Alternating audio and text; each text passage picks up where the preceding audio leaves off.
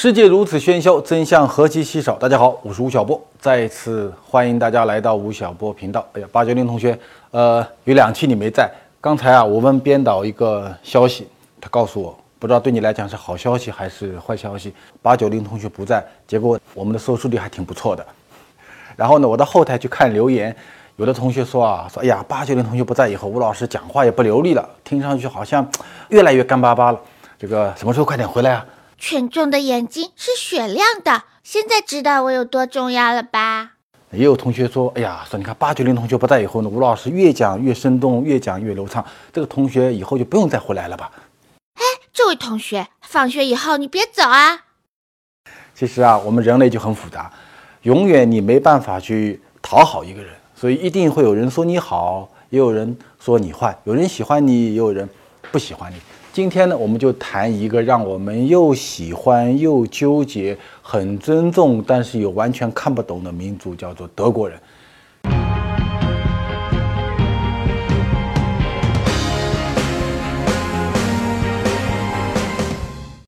今年四月份的时候，我曾经带了一百五十个中国的企业家去德国参加汉诺威的工业博览会。大家知道，在经济界有一个名词叫“工业四点零”，这就是二零一三年德国人。在汉诺威工业博览会上提出来的，这一百五十个企业家中啊，有一个人是做锅具的，中国一个挺大的一个锅具企业的老板。到了那儿以后呢，他在博览会上就找到了一个做锅具涂料的一个德国的隐形冠军，就跟他开始谈交易。说后来的几天里啊，他们经常在一起。到离开德国，在法兰克福的机场候机厅里。我就问这位我带的学生，我说，在过去几天里面，你看你一直脱队，没跟我们在一起，老是跟德国人混，说说看你对这些德国人的观感是什么？他跟我讲了三点。第一点，准时，啊，德国人说八点半见面，他一定准时到。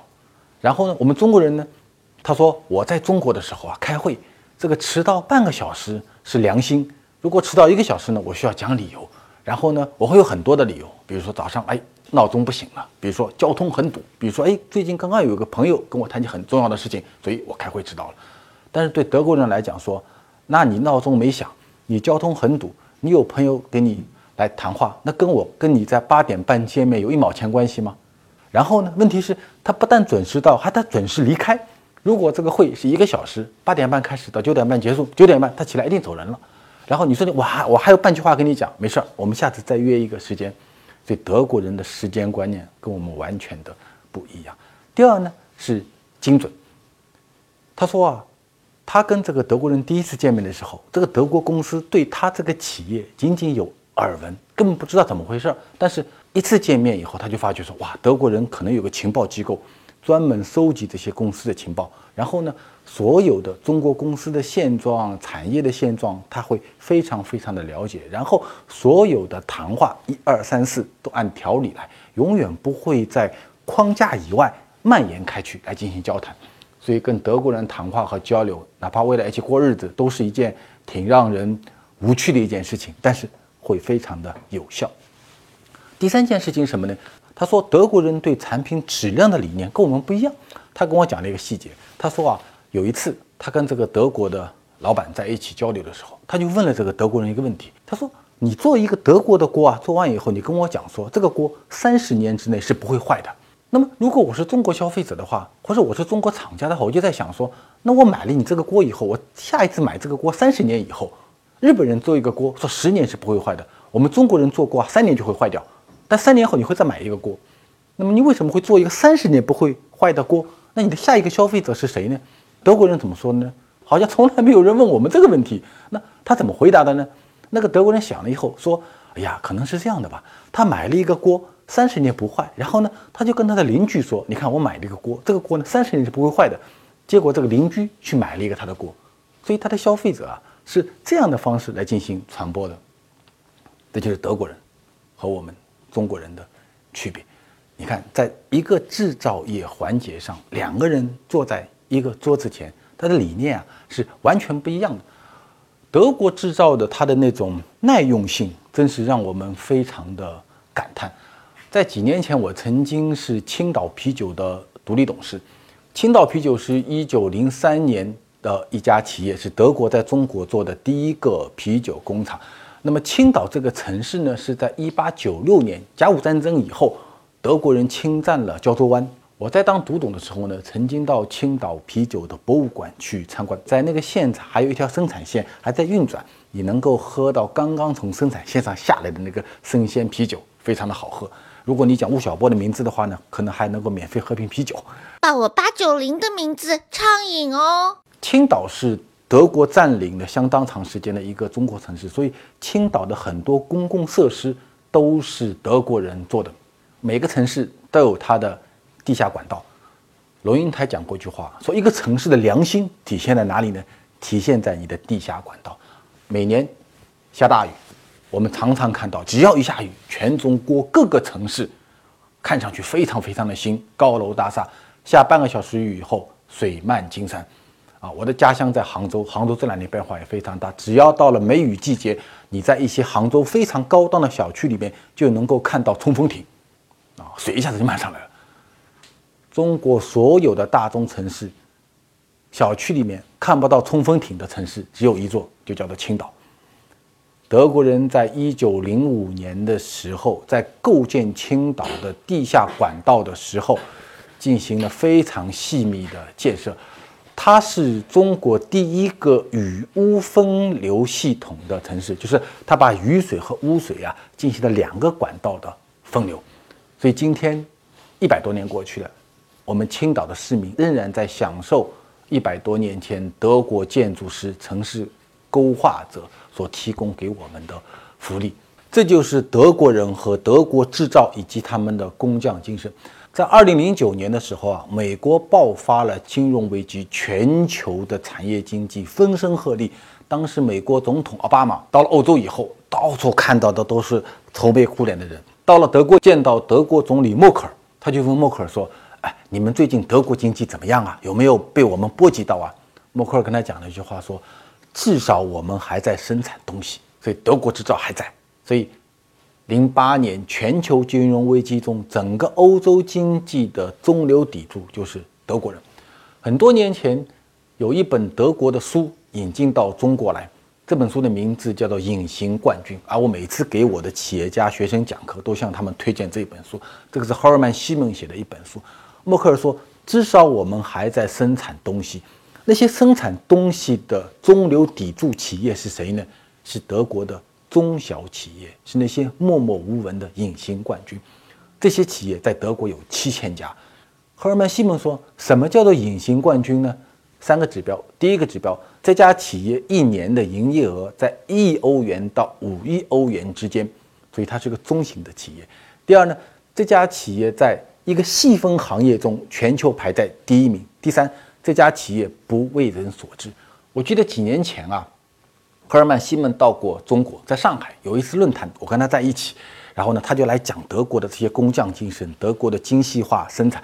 讲完以后呢，到了问答环节，有一个浙江的企业老板起来举手说：“西蒙老师，我有一个问题要问。”他是全中国做洗澡球全球排在第一名的企业。他说啊，我原来有一家乡镇企业，很小的一个社队企业，花了二十年时间做成了全球最大的做洗澡球的企业。但是今天我这个企业啊，已经在这个行业占中很大很大的份额了。他说，然后呢，我该怎么办？西蒙的回答是什么呢？西蒙回答说，你呀，继续回到你的家，回到你的浙江，继续认认真真的做你的洗澡球的企业。如果三年后、五年后，我再一次来到中国，如果你还是这个行业的第一名的话，无论多大的产业危机，无论多大的经济危机，只要人在洗澡，人还要洗澡，洗澡的时候还要用洗澡球，你还是这个洗澡球的第一名的话，你这个企业一定还相当的赚钱，不用想别的事儿啊，不用去开小额贷款公司，不用去搞高科技，也不用去搞房地产，就做好你这个企业。各位，他这个回答。即便在今天中国企业界听起来都有点不真实的感觉，但是你回过头来想，在过去的几十年里面，无论是中国，无论是全球，真正能够活得下来的企业，就是那个默默无闻的，在一个特别细分的行业坚持了十年、二十年、三十年的隐形冠军。我们讲制造业，今天的全球制造业有很多的流派，我们可以把它分成三种，一个呢是。美国制造，一个呢是日韩制造，一个呢是德国制造。美国制造的特点是什么呢？它有三个特点。第一个特点啊，叫做潮流。美国人牛仔精神，喜欢追逐潮流，甚至喜欢创造潮流。美国人有一句话说：“我不干别的事儿，我只干一件事，叫做从零到一，对不对？我要创造一个潮流。”所以在任何一个产业中，在过去的五六十年里面，美国人是大很多产业的创造者，特别是在互联网行业、现在的新能源行业、现在的医疗行业，美国人一直在引领很多产业的潮流的方向和时尚的方向。第二个特点是什么呢？是全球化。比尔盖茨说：“我做 IT 行业，我呢。”要让全世界每一张办公桌上都有一台电脑，电脑所用的桌面系统都用的是 Windows 的系统，这就是我的理想。麦当劳说什么呢？说我让全世界所有的十字路口都有一家麦当劳。星巴克说什么呢？我要让全世界所有的时尚青年的早上都到我们星巴克来买一杯咖啡。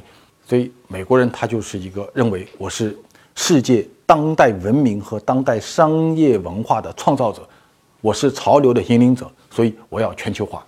他有这种很大的一个侵略性。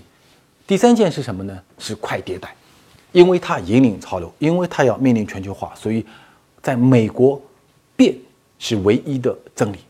所有的产业不断的迭代，一个行业的前十名，十年以后你再来看。能够活得下来的大概就两三个，在美国很多很多行业中都是这样的一个景象。日韩，日韩的制造的特点是什么呢？它带有很强的东方后发展中国家的一个特点。第一个特点就是年轻。日韩制造非常的年轻，因为像日本这样的国家，它这一轮制造业的崛起是二战以后的一个结果，其实就是就是一次婴儿潮。成长的一个过程，所以大家看，日本的制造业非常的年轻态，非常的粉色，非常的卡哇伊啊。那么韩国后来就跟随了日本的道路。第二呢是低成本，因为日韩制造业崛起的时候，欧洲制造和美国制造已经非常非常的强大，他要跟他们竞争，只有一个办法，就是我能够大规模的降低我的。成本通过精细化的生产，通过原材料的改造来降低我的成本。第三呢是大规模制造，就是在进入到一个行业以后，虽然我是一个偏小的岛国，一个半岛国家，但是我在全球化的背景中，我这个行业要占到全球的第一名和第二名。然后呢，通过规模化的优势，进一步的降低我的成本。这就是日韩制造。跟美国制造和日韩制造相比，德国制造看上去就好像要沉默得多，要老成得多。它也有三个特点。第一个特点呢是简洁。你看，全世界所有的制造产品中，从汽车到一杯饮料，到服装，到建筑物，德国制造最最鲜明的特点，它非常的简洁。在建筑行业有一种风格叫包豪斯，包豪斯风格啊。它就是非常简洁的一种风格。第二个特点呢是精密。德国不太注重潮流，不太注重时尚。与潮流、时尚、年轻态相比，德国的所有制造产品，它更关注于产品本身。打开德国制造，无论是一个榨汁机也好，无论是一台电脑也好，无论是一件服装也好，无论一辆汽车也好。它在机器和物件内部的精密程度上是超越其他国家任何的制造业产品。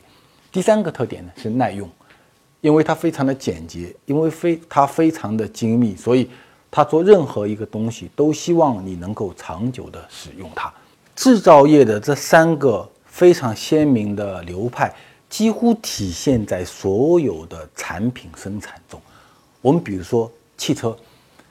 德国的汽车在全球汽车产业中有非常重要的地位。全球的第一辆汽车就是由德国人生产出来的。中国是从一九七八年搞改革开放的，改革开放以后啊，第一个引进的大型制造业项目就是大众汽车项目。我有一个出版公司叫做蓝狮子，我们出版过一本书，在二零零八年的时候叫做《上海一千天》。这本书的作者是上海大众的第一任德国总经理。他在书里讲了一些非常有趣的细节，我到今天啊还记得这些故事。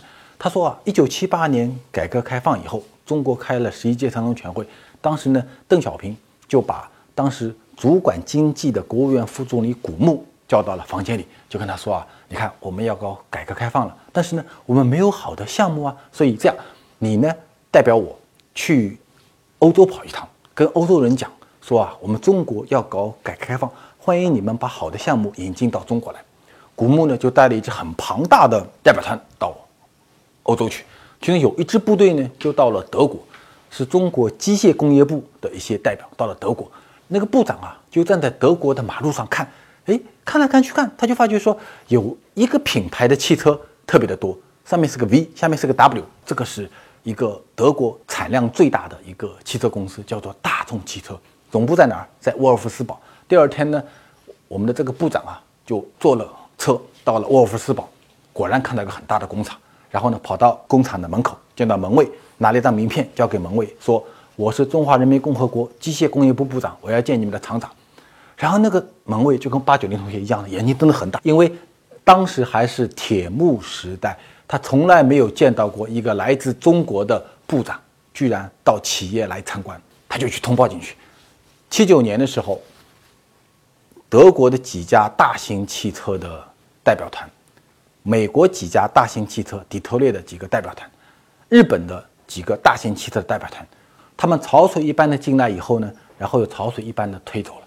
唯一答应留下来做项目的是大众汽车。我在《激荡三十年》中也描述过这个细节。当年大众代表团到了上海以后，去跟上海轿车厂谈判。上海轿车厂当年生产上海牌轿车，是全中国在一九七零年代末做家庭轿车制造业水平最高的一个工厂。结果看完以后啊，这些大众的工程师和总裁脸色全部变白了。为什么呢？因为。这家工厂几乎所有的生产设备都是一九五零年代末苏联援助的结果，而大众如果要在上海建一个工厂呢，他会把一九七零年代的一个新的技术项目，叫做桑塔纳项目放到这里来，然后呢，他就在上海城郊一个叫安亭的地方重新建了一个工厂。在一九八二年的时候，中华人民共和国公布了一个全新的法律，叫做合资法，因为大众进来了。很多外国的企业进来了，当时啊，日本人也进来了。日本第一家建上海的工厂是松下的工厂，它生产什么呢？它生产日光灯。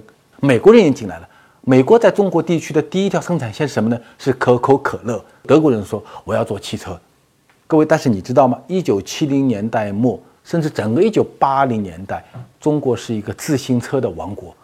汽车可能是要到十年、二十年后才能成为中国家庭的一个必需品，但是德国人说：“哎，我们要为十几、二十年后的中国经济建设服务。”所以，中国新中国的第一部合资法，就是因为大众项目进来以后，双方进行谈判，在谈判的过程中，逐渐逐渐变成了一个我们国家的法律。